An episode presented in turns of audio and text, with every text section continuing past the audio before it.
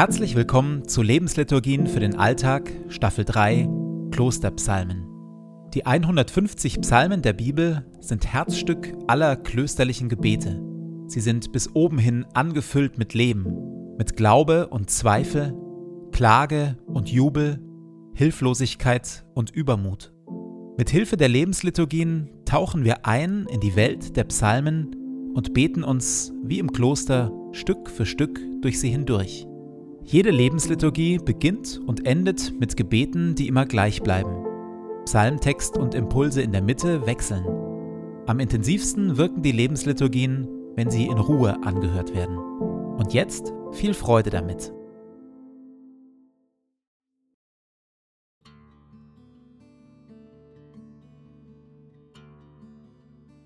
Zu Beginn meines Betens lege ich zur Seite, was mich beschäftigt, und lasse es ruhig werden in mir. Ich sammle meine Gedanken und atme langsam und bewusst.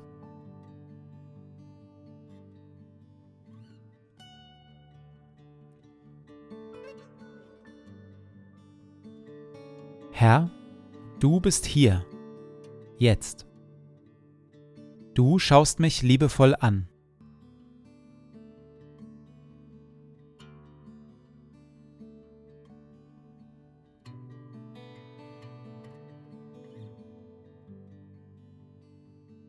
Ein Gebet von Benedikt von Nursia, Vater des Mönchtums aus dem 6. Jahrhundert. Verleih mir, gütiger und heiliger Vater in deiner Huld, einen Verstand, der dich versteht, einen Sinn, der dich wahrnimmt, einen Eifer, der dich sucht, ein Herz, das dich liebt,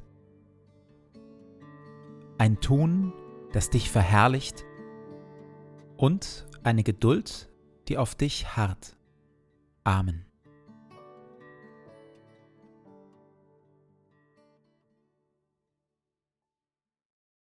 Aus Psalm 10 Herr, warum bist du so fern? Stolz unterdrückt der Gottlose die Armen, sie werden Opfer seiner Anschläge. Er prahlt damit, dass er so habgierig ist und lästert und verflucht den Herrn. Der Gottlose sagt im Größenwahn, Gott forscht nicht nach. Und im stillen denkt er sich, es gibt keinen Gott. Sein Tun glückt ihm zu jeder Zeit. Deine Strafe hat er nicht im Blick, und seine Feinde verachtet er nur. Er sagt zu sich selbst, was kann mich schon erschüttern? An mir geht jedes Unglück vorbei. Er lauert im Versteck wie ein Löwe im Dickicht. Er lauert darauf, den Schwachen zu fangen. Er schlägt zu, und die Schwachen fallen, sie erliegen seiner gewaltigen Kraft. Erhebe dich, Herr, bestrafe die Bösen, mein Gott. Vergiss die Hilflosen nicht. Warum dürfen die Bösen Gott fluchen? Da schaut jemand mit den Gewissheiten der bisherigen Psalmen auf die Welt und bekommt seinen Glauben, seine Gewissheit mit der Welt, wie sie ist, nicht mehr zusammen. Er entdeckt, allzu oft scheint das Böse seine Strafe doch nicht in sich selber zu tragen.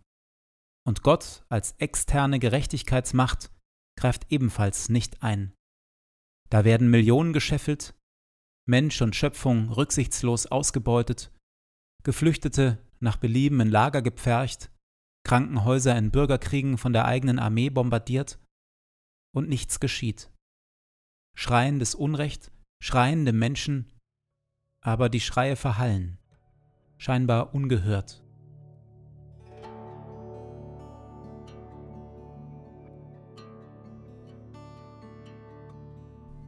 Wann hat mich zuletzt Unrecht im großen Stil fast um den Verstand oder wenigstens um ein paar Stunden Schlaf gebracht? Wo ist mir zuletzt Unrecht massiver Art begegnet?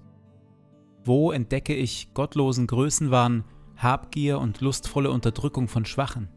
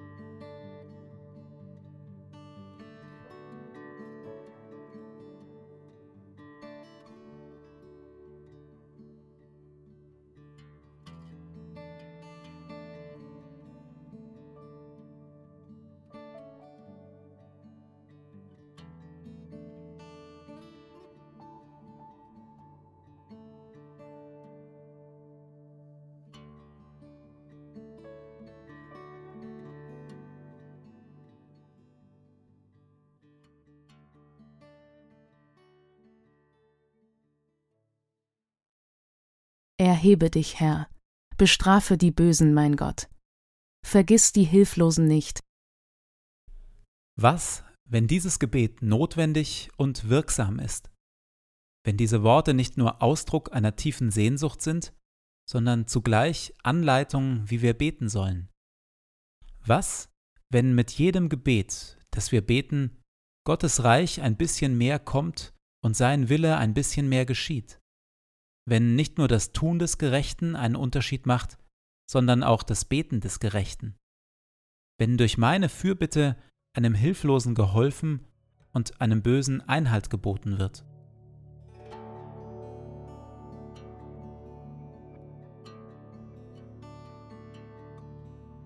In der Stille trete ich vor Gott für eine ganz konkrete Unrechtssituation ein und bete, Erhebe dich, Herr, bestrafe die Bösen, mein Gott, Vergiss die Hilflosen nicht.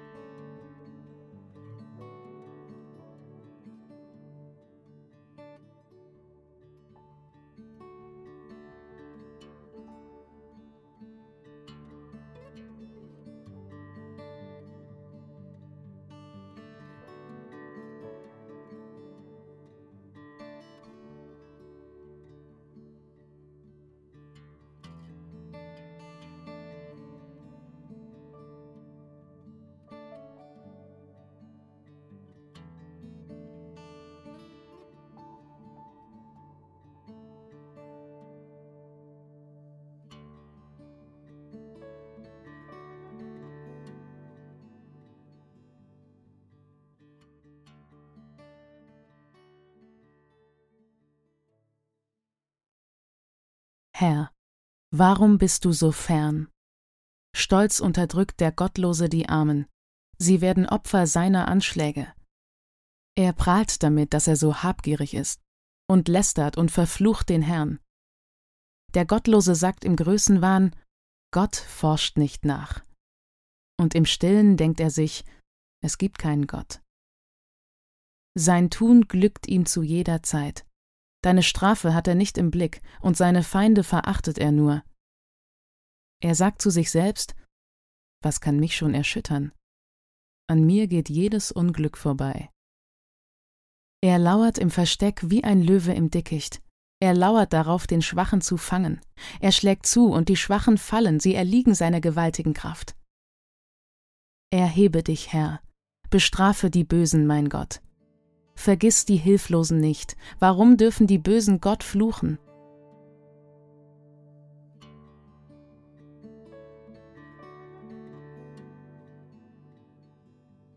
So lade ich dich, Gott, nun ein, den Tag, der vor mir liegt, zu gestalten.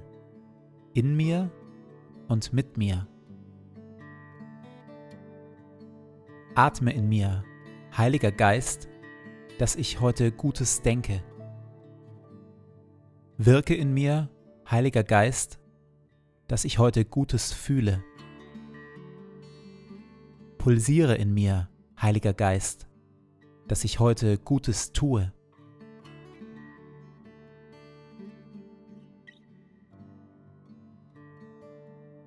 Dir gebe ich meinen Tag und mein Leben. Erfülle mich mit deiner Kraft und mit deiner Liebe, heute und an allen Tagen. Amen.